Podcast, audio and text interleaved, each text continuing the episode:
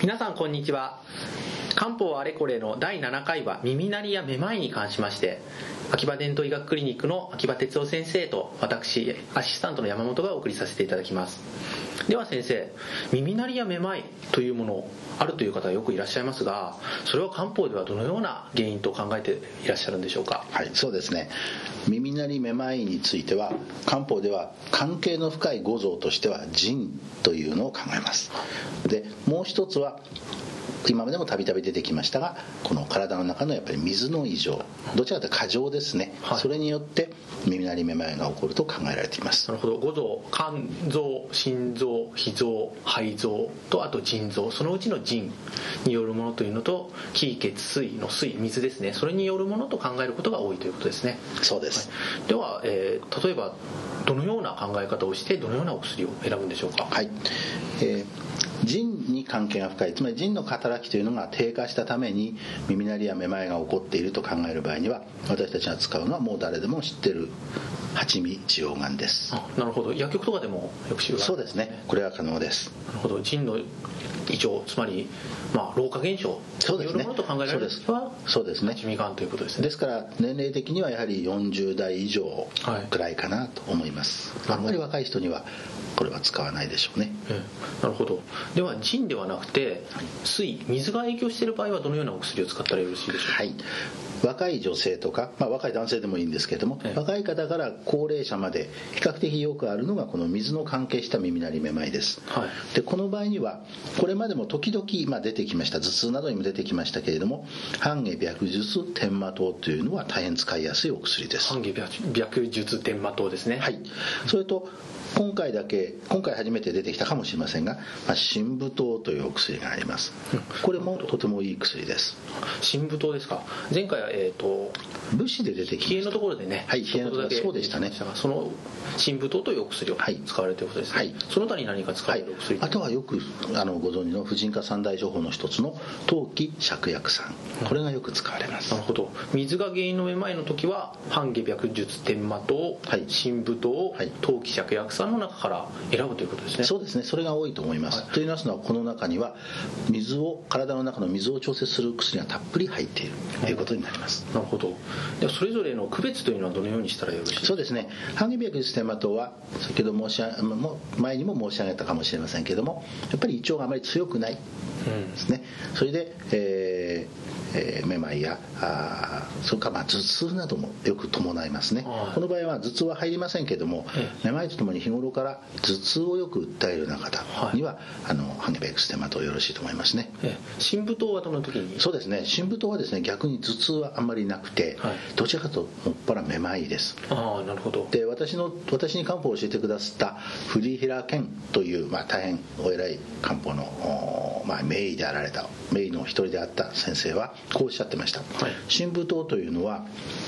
例えば長いまっすぐまっすぐこうホテルの廊下のようなものを想像して、はい、そこをずっとまっすぐ歩いていくんだけれども、はい、別にこう脇の方にこう寄ろうとしてるわけじゃないけどもどうもこう脇に寄ってしまうような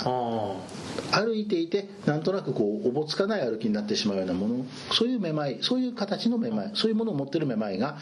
この新武島のめまいだとおっしゃってました。新武島の場合はいわゆるクラクラクラクラクラずっと揺れてる感じではなくてそうです。徐々に脇に寄ってってしまう。そうですねそういう感じです。そういう感じです。まあちょうどこ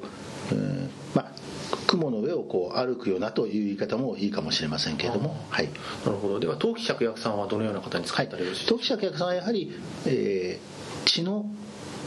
働きが少し低下したような方、はい、例えば若い若い方でありますとやはりあの非常に、えー、生理なども不順であってそしてその、まあ、これは女性の場合ですけども、はい、まあ、主に女性にはまあ使うと思いますが、えー、その血の働きが低下していてでなおかつ、まあ、顔色が悪く手足が冷えてそしてその方がめまいを起こす。当然これ疲れやすいなんて場合ありますね、はい、そういったことがある時に、まあ、これを当事者客さんをやります、まあ、主に若い比較的若い、まあ、中年までの女性が対象かと思います。なるほどよく女性で私貧血なのっていうようなことをおっしゃって血液に異常がないっていう方いらっしゃいますがそういった方？そうですそうです、ね、その方はおそらく貧血というのはめまい感を覚えてるから時々、そういう方には当期者客さんはとてもいいと思います。なるほど。では、えーと、水のめまいということなんですがこれっていうのはどのように区別というか水のめまいであるということは言えるでしょうか？そうですね。これについては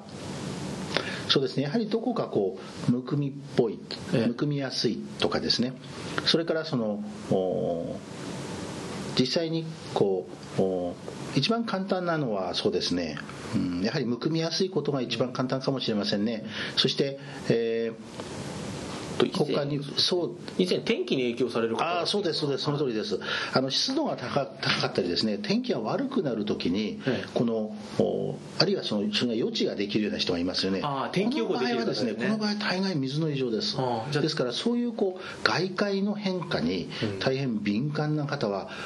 ほとんどが水であると思っていいと思います。じゃあ天気が悪くなりそうだと頭が痛くなったりとかクラクラし始めたりとかってそういう方そういうタイプのめまいに関しては水のものと考えて、お話しいただいた半芸白術天魔と神武と、えー、時芍薬さんなどから選ぶそうですね。